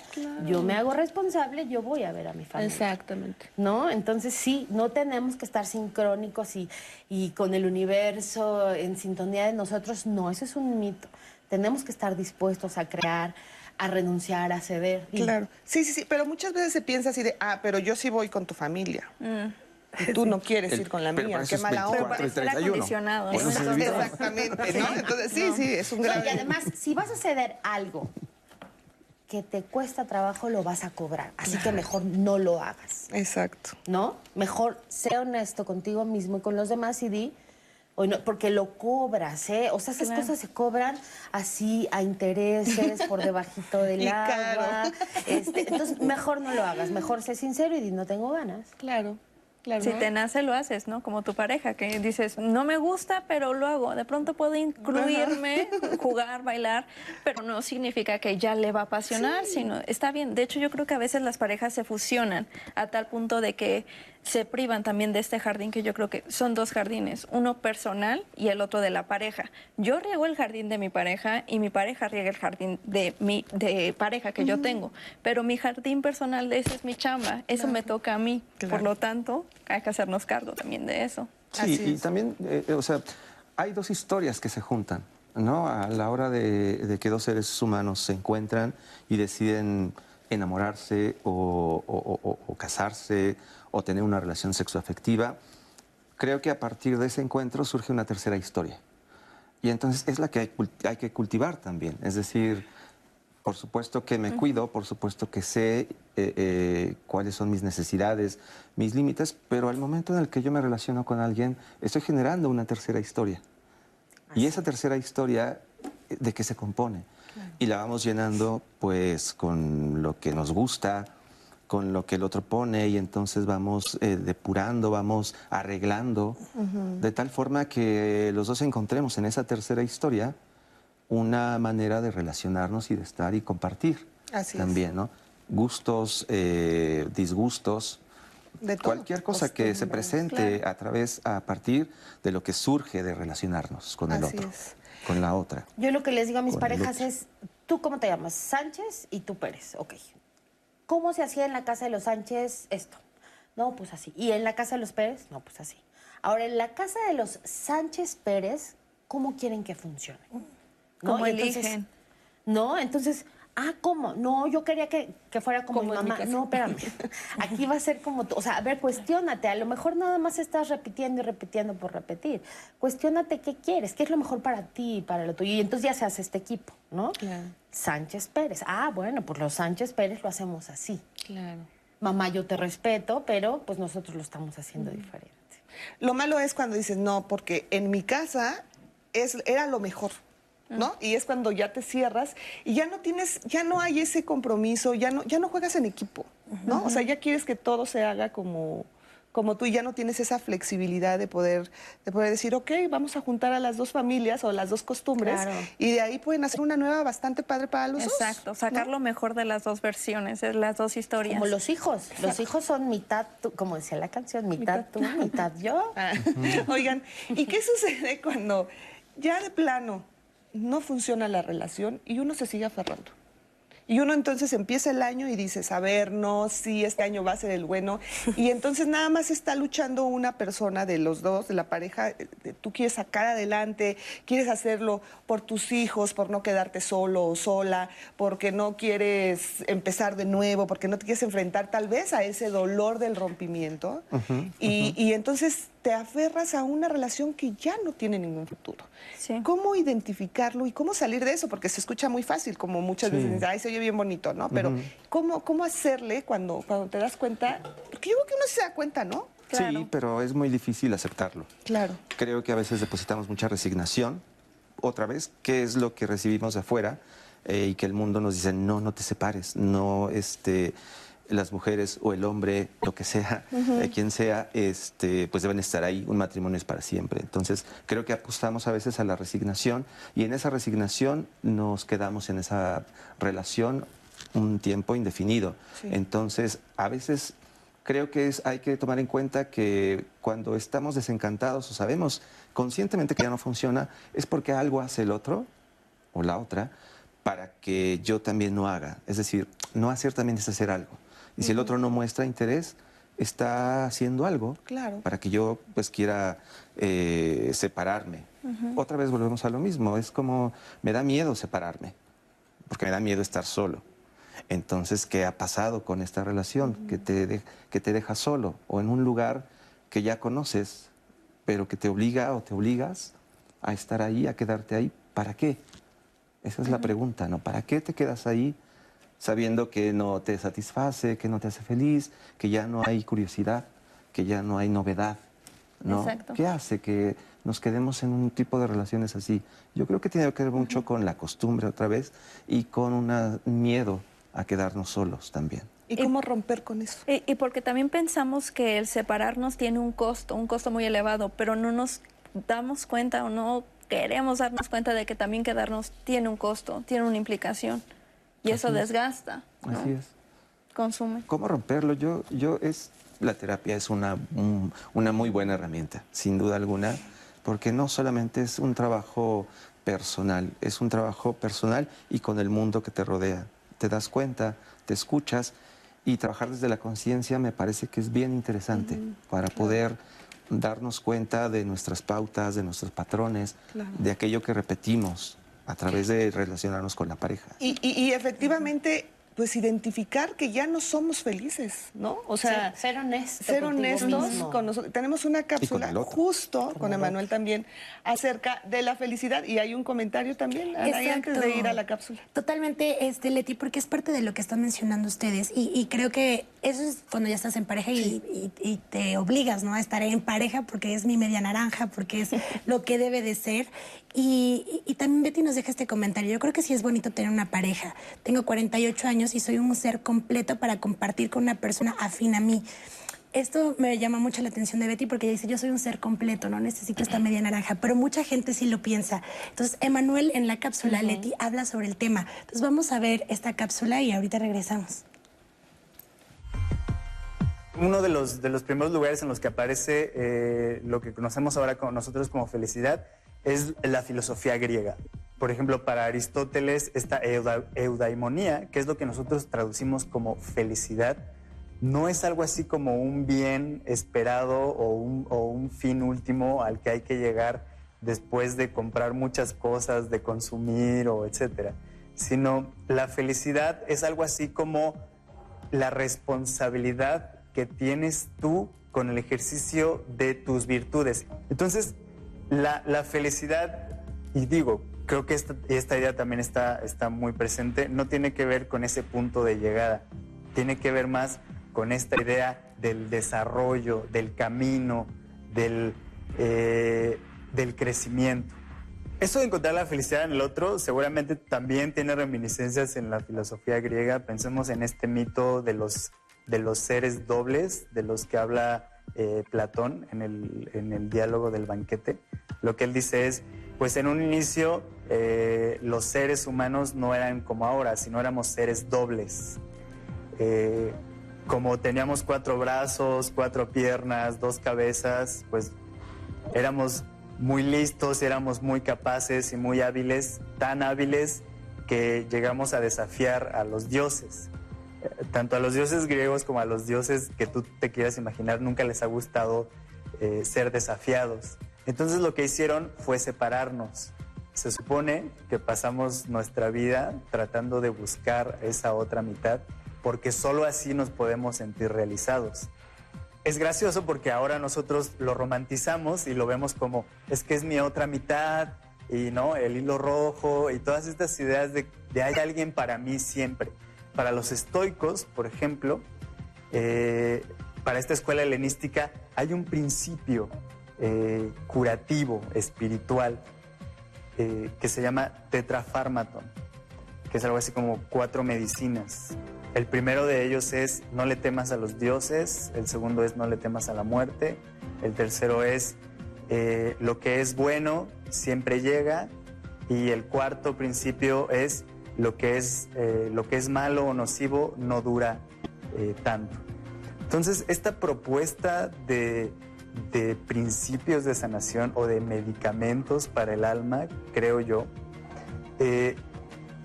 me parece que tienen mucho más sentido que el hecho de pensar en todos estos ritos que se fundamentan en, eh, por ejemplo, lo que decías, encontrar a la otra mitad o en esperar el amor. ¿no? Hazte responsable mejor de eh, estar bien hablando de la felicidad. Aplícate en ser feliz tú en ese transcurso sin necesitar de alguien más. Muchísimas gracias, gracias a Manuel de Nueva Cuenta.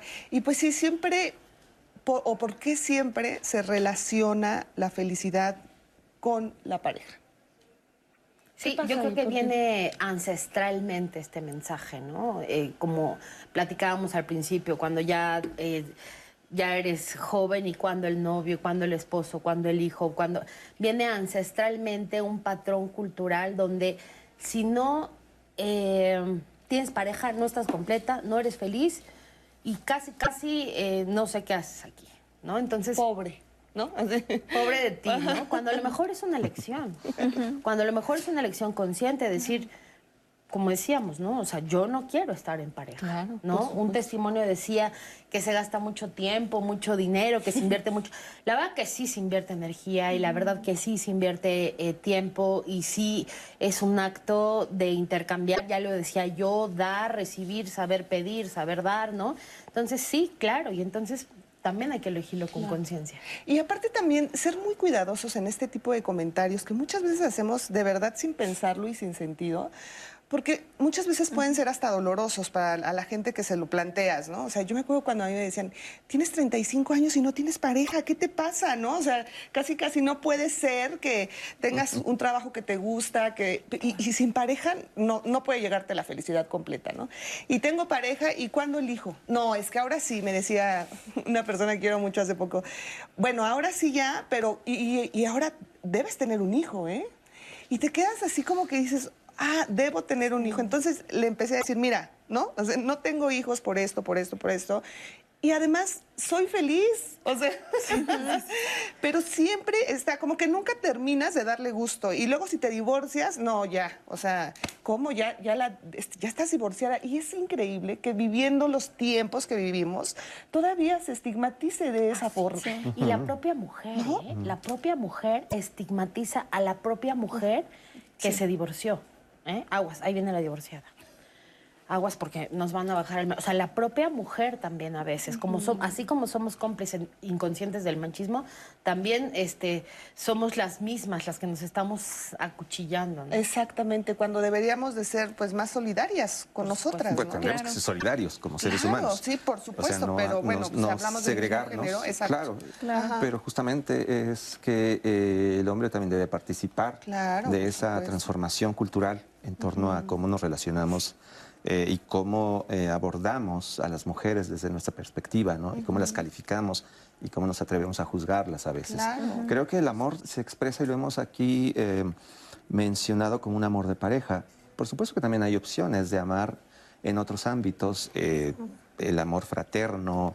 eh, dice Eric Fromm que el arte de amar es desarrollar un oficio como cualquier otro oficio artístico, ¿no? Y eso me parece muy eh, encantador y muy eh, bello porque efectivamente hay quien se, quien se transforma a través del activismo de causas sociales, a través de a- amar a los animales. Eso es un amor también eh, incuestionable, ¿no? El amor hacia los otros podría parecer una idea religiosa, teológica, pero en realidad sí existe, hay quien se dedica o dedica su vida a la causa común, al prójimo, amar al prójimo.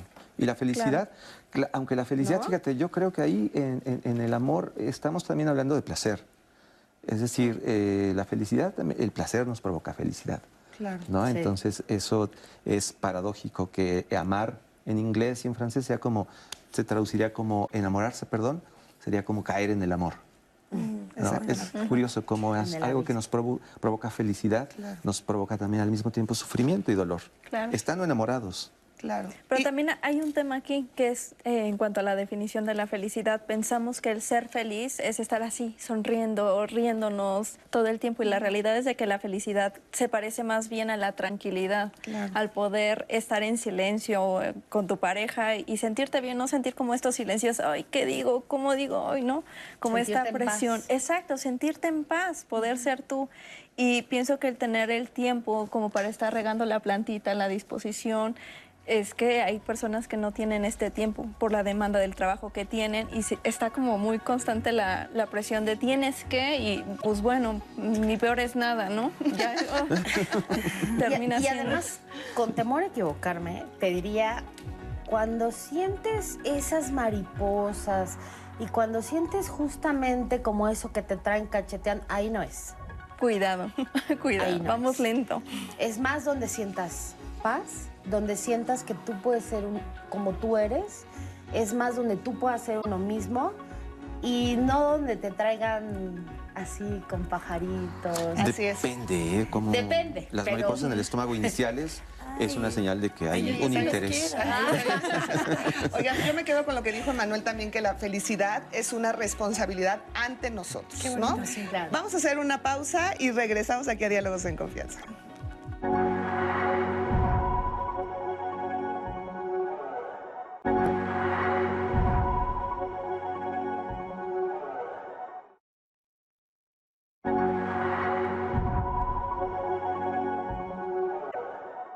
El amor propio se muestra a través del tiempo que nos dedicamos a nosotros mismos, ¿no? El algo que tiempo que destinamos a hacer cosas que nos gustan, a veces sim- simplemente cinco minutos que nos estamos dedicando a nosotros cada día, ¿no? ¿Qué cosechas cuando siembras desde la necesidad?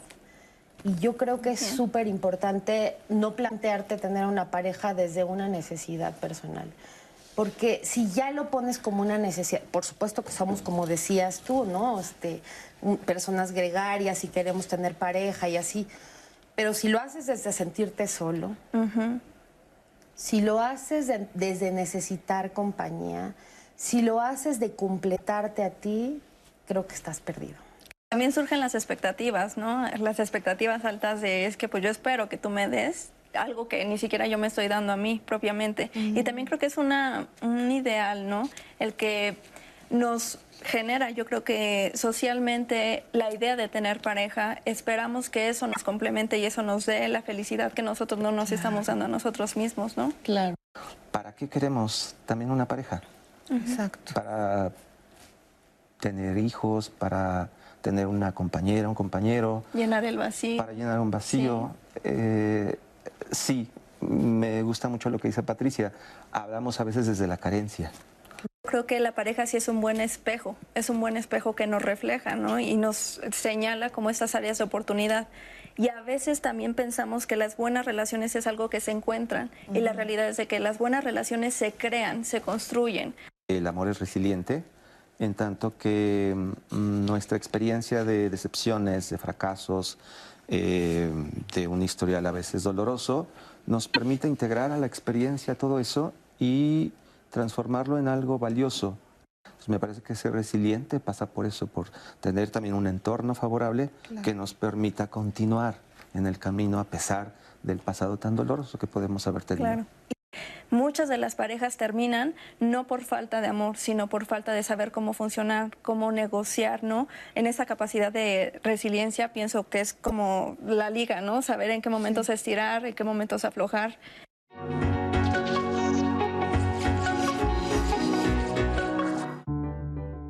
Amigos y amigas, sin duda el fin de año es uno de los mejores pretextos para agradecer por todo lo que tenemos y también para enfocarnos en nuestras metas para el siguiente año, así como para realizar algunos rituales para iniciar con el pie derecho.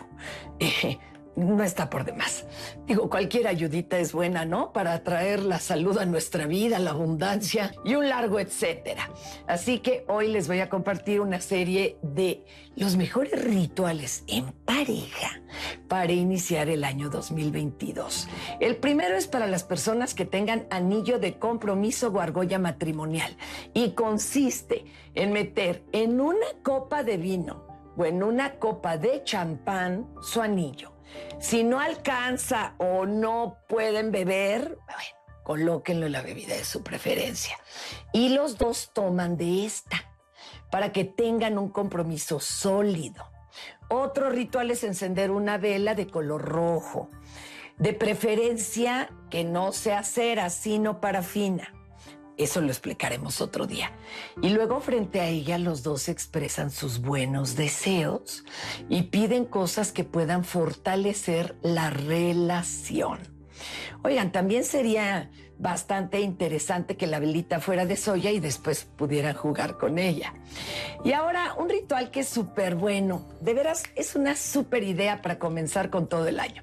Regalarse ropita sexy algunos dicen que debe de ser una prenda que vaya con la identidad de la pareja y otros creen que es todo lo contrario, que es oportunidad de atreverse a hacer algo que no se haría comúnmente. Y la idea es que este ritual haga la conexión en pareja más fuerte y si no, por lo menos todo será más divertido. Para Diálogos en Confianza, Fernanda Tapia. Gracias, gracias a Fernanda. Pues sí, están buenos estos rituales, pero algo que decíamos ahorita y le agregaríamos, vayan a terapia, ¿no? algo que dijo ahorita. Bueno, pues sí, eso también es muy, muy importante. Y bueno, pues obviamente estos rituales siempre te causan como te hacen sentir tal vez bien y, es lo, lo, hacemos mucho en nuestras cenas de, Año Nuevo, ¿no? O sea, como que siempre estamos pensando en esas cosas que te pueden dar buena suerte, bueno, la realidad es otra. Es que somos una sociedad ritual y nos gustan los rituales. Entonces, cualquier cosa que signifique la reinvención, el reinicio o el reseteo, diríamos actualmente, pues lo practicamos por eso, porque necesitamos el ritual siempre. Claro, y si lo trabajamos en conjunto con nuestra salud mental y con una buena terapia, pues yo creo que ese ritual va a tener pues mayor, mayores resultados, ¿no? Así es, ¿no? Una de las, de las áreas es la sexualidad, por ejemplo, ¿no? Sí. Estamos acostumbrados a una sexualidad eh, rígida, ¿no? Eh, cuadrada y a lo mejor inventar. Inventar nuevas formas, inventar nuevos lugares, inventar nuevos inicios, ¿no? No necesariamente genitalizar un encuentro, sino a lo mejor nada más enfocarnos en lo sensorial, tocarnos, ¿no? Yo te voy a tocar, tú me vas a tocar, qué te gustó más, qué no te gustó más, sin llegar a la genitalización, ¿no? O sea, volver a redescubrir nuestro cuerpo y saber qué te gusta a ti, qué me gusta a mí, porque pues es como en la vida cotidiana, o sea, si a ti te gusta el brócoli y a mí me gusta el jugo de papaya, ¿no? Bueno, pues vamos a ver de qué forma los podemos combinar, ¿no? Y la sexualidad es un medio para eso. Y también pienso que es reapasionarte, ¿no? Porque a veces la relación va cambiando, ¿no? En las primeras etapas estás fluyendo en el amor y buscas, es más, ni siquiera te propones cómo puedo ver a mi pareja o en qué momentos tengo este espacio de intimidad, sino ocurre, fluye. Pero con los años, los hijos, los cambios, la pandemia, esa pasión como va pasando, la, flamita va bajando, ¿no? Y es, y es echarle gasolina al carro constantemente, abonarle, ¿no? De forma así. Y esto como que, que decía Fernanda, es válido, ¿no? O sea, el comprar ropa, o sea, siempre trabajar en la pareja y que los dos estén de acuerdo y dispuestos, pues es también maravilloso el, descubrir nuevas cosas. Las ganas de sorprendernos también en el día a día. Redescubrirnos en el día a día. Eh, volver a tener curiosidad por nuestra pareja, no importa el tiempo, porque hay muchas cosas que no sabemos. hay muchas cosas que no eh, ponemos también en medio de la pareja y algunas cosas queremos sacarlas, queremos compartirlas con nuestra pareja y creo que es un trabajo cotidiano. Así es, efectivamente. Eso me encanta, como, perdón. No, no te preocupes. Que nos escriban en redes ahorita de la cápsula que veíamos de Fer, como más vale prevenir que lamentar. Hay que hacerlo, ¿no? perdón, pero no, dime, dime, porque tengo algunos comentarios y dudas, porque es el último bloque, entonces estaría increíble que también nos respondieran, pero tú termina la idea para ti y si quieres ahorita vamos con las preguntas de la, de la audiencia. Un poco enlazado a lo que decía Carlo, es como conectar, ¿no? ¿De qué forma conectamos? No necesariamente tenemos que tener una relación sexual para conectar. Yo a veces los pongo y les digo, díganse algo con los ojos, ¿no? A ver qué se quieren decir, ¿no? O sea, como hacer algo eh, analógico a lo que siempre estamos acostumbrados, ¿no? A ver, con el cuerpo van a, a, decirse un mensaje, un mensaje que se quieran que se quede para toda la vida. O sea, de alguna manera renovar, ¿no? Que por ahí dicen renovar los votos, reconstituir, reavivar, se puede. Claro. Y se puede muy bien. Efectivamente. gracias. Tengo eh, varias preguntas muy particulares de la audiencia, Leti, para que les vayamos este, respondiendo en este, en este momento. Entonces les hago la, la, lectura y ustedes le van respondiendo a la audiencia. Y también de llamadas. Eusebio nos dice, ¿cómo saber que estás listo para una relación amorosa? Em, fácil cuando esté feliz contigo mismo y pueda disfrutar de tu propia compañía y así el seguir pareja o la compañía es cuestión de elección y, y no de necesidad. Pero alguien volvió a preguntar, o sea, esta fue la respuesta de Eusebio, pero alguien puso otra vez abajo de su comentario, bueno, pero no, mejor que nos digan los especialistas cómo estar listo, cómo saber si estoy listo para una relación amorosa. Esa es una pregunta buenísima y creo que es eh, clásica en el consultorio. Y algo que les suelo decir a mis consultantes es, eh, tengo un espacio, un sillón doble, ¿no? Y digo, es cuando el espacio que tienes al lado está disponible porque a veces ni siquiera es que tengas una persona, ¿no? Un prospecto, pero estás fantaseando con la expareja, por ejemplo. Todavía no terminas de darle sepelio a la relación pasada y ya estás pensando en, pasar a la siguiente. Entonces, no es pisar el acelerador, sino es evaluar si verdaderamente ese espacio está disponible en cuanto al espacio, pero en cuanto al tiempo también, ¿no? ¿Qué tiempo le voy a destinar? Como una mascota, como una planta requiere tiempo y dedicación de mi parte. Gracias. Espacio y deseo, ¿no? También. Sí, ¿Realmente quiere? Sí, sí, sí. Y eso, eso que eh, eh, me parece muy interesante. Eh, hay que ser muy honestos siempre con lo que estamos dispuestos a poner para una relación y para iniciar una relación. Saber que estamos listos es no tener pendientes amorosos. Claro. ¿no? Y luego también dejarse sorprender.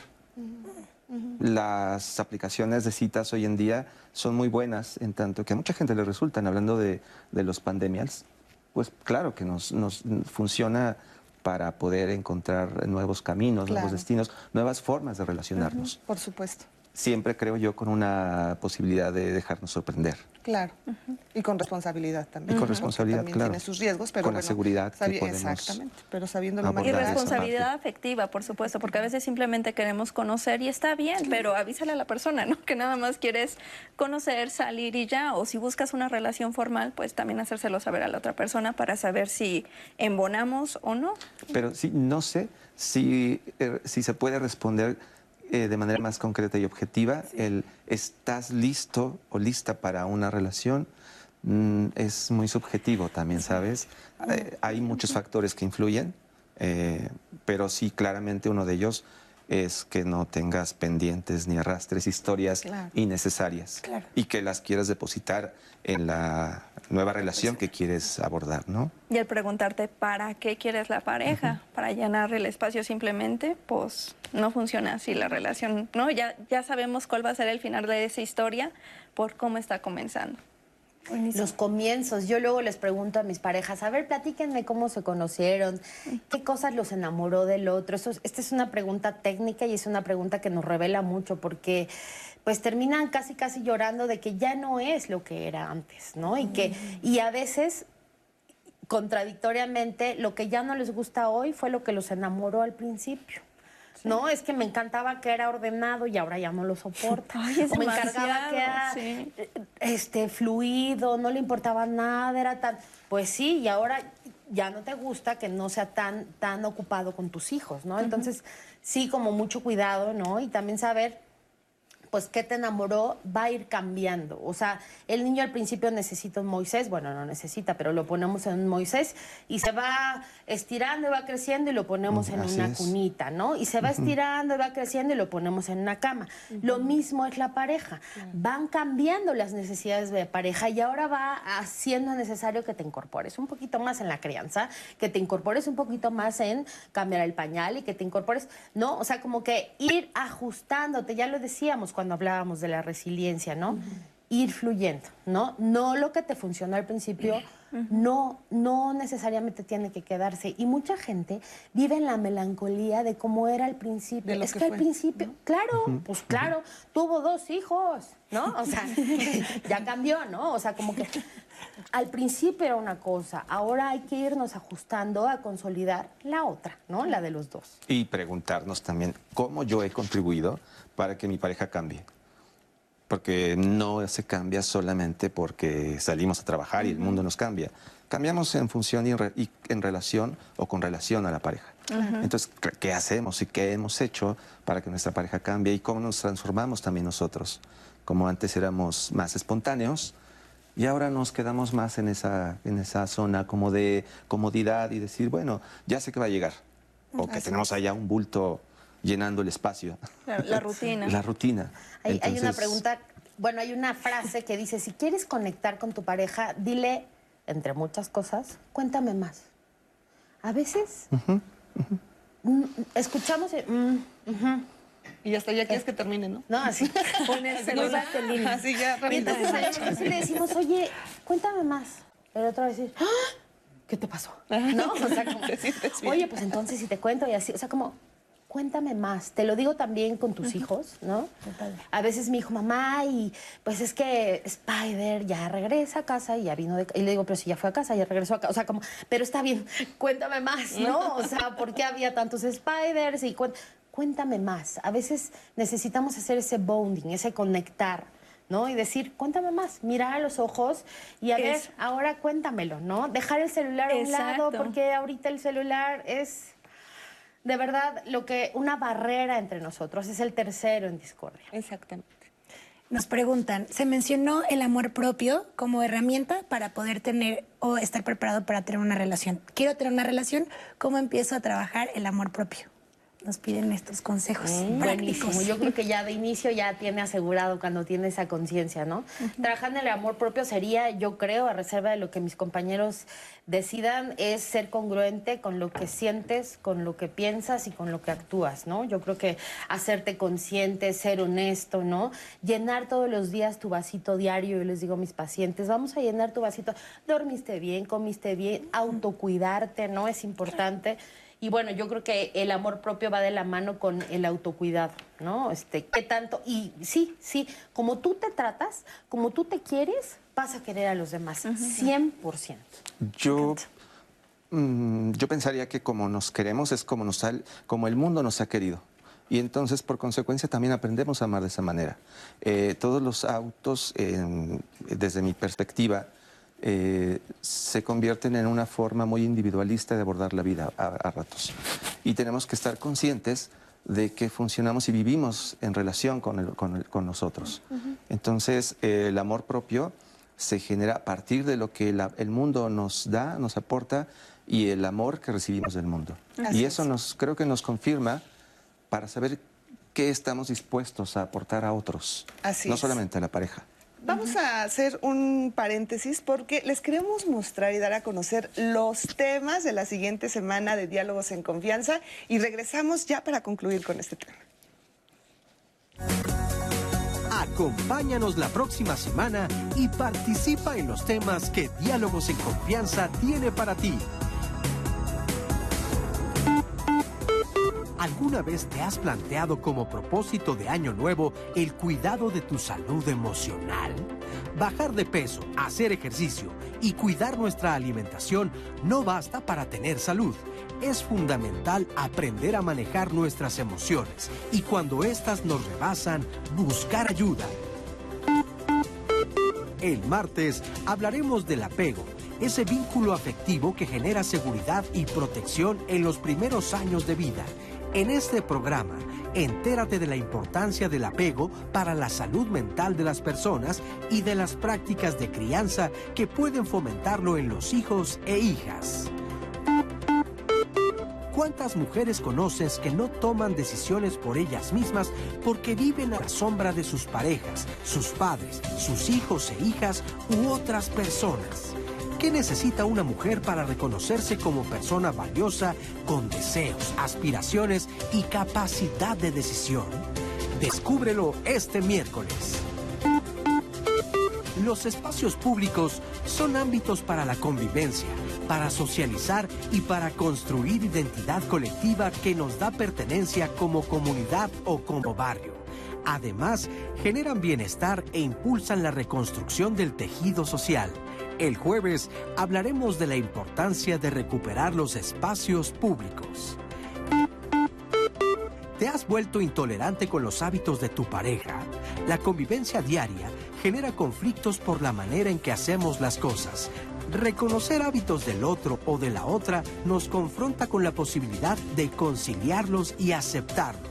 El viernes platicaremos sobre los hábitos que adoptamos cuando estamos en pareja. Participa con nosotros, consulta nuestro blog, escribe a nuestras redes sociales y comunícate al 55 51 66 4000. Recuerda que Diálogos en Confianza es un espacio para ti.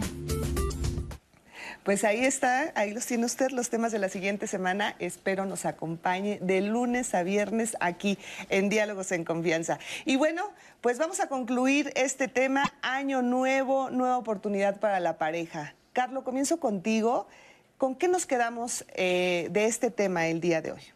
Yo diría que el amor no es, inconclu es inconcluso, más bien. No termina nunca de, de definirse. Está en constante construcción. Afortunadamente es un proceso y lo podemos vivir desde muchas perspectivas. Eh, y pienso que es posible una sociedad con amor. Eh, Con amor eh, hacia los demás, con amor hacia la pareja. eh, y también basándonos en el respeto lo cual me parece un rasgo muy importante que va implícito en todo lo que hemos hablado, pero creo que vale la pena resaltar. Así es. Muchísimas gracias, Carlos. Gracias por la invitación. Gracias, Muchas gracias a Un ti. placer, como siempre. Pati. Pues igual, eh, decir el amor se construye, el amor, eh, como dice Carlos, es posible, se puede amar y se puede seguir amando. Hay que ajustarnos, pero se puede seguir amando y cuidar mucho de ese fantasma que está sobre nosotros que se llama ego, porque a veces el ego y nuestras defensas y nuestras heridas que tenemos no nos permiten amar y se vale, se vale ir a una terapia y decir, me siento muy lastimada desde antes y creo que no está funcionando para mi relación y, e incluso quiero mejorar el amor, quiero construir el amor, quiero edificarlo, ¿no? Desde una conciencia. Claro. Muchísimas gracias, Pati. Gracias a ti. ¿Con qué concluimos? Oh, yo siento que esto da para más. Ay, sí, no, hay que hacer muchísimos programas. de esto. Verdaderamente. Una de las cosas que también está en mi mente rondando es de que se requiere más perdón que orgullo para que la relación funcione. ¿No? Más escucha, más interacción, más conectar.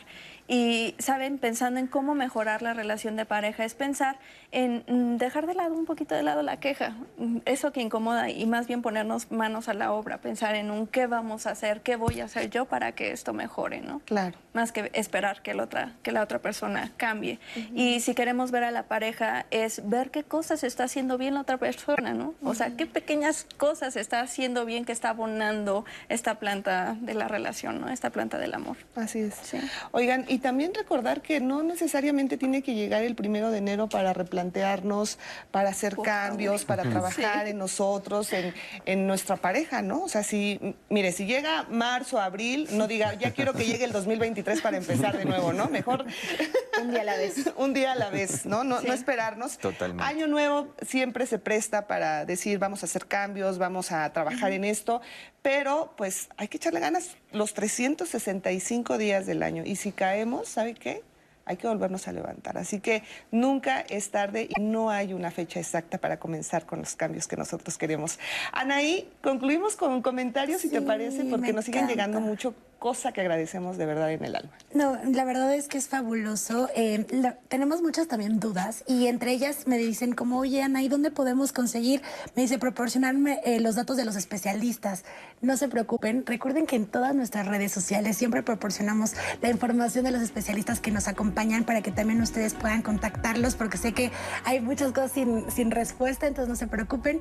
Síganos en todas nuestras redes sociales, Facebook, Twitter e Instagram y también ellos tres les dejaron un mensaje especial que no vieron en pantalla los que están en televisión y les dejaron en redes sociales un mensaje y una conclusión que va a ser muy enriquecedor de este programa, eh, Leti. Así que pues ya saben que la comunicación no solamente se vive aquí en el programa, sino es constante en nuestras redes sociales. Así es, así es. Muchísimas gracias, Anaí. Me dio mucho gusto estar contigo como siempre. Gracias, muchísimas gracias. Nos despedimos. Gracias por acompañarnos en este su programa Diálogos en Confianza. Lo invitamos a que continúen la programación de del 11 y yo espero me acompañen a las 2 de la tarde en el noticiario meridiano. Ahí los espero. Muchísimas gracias.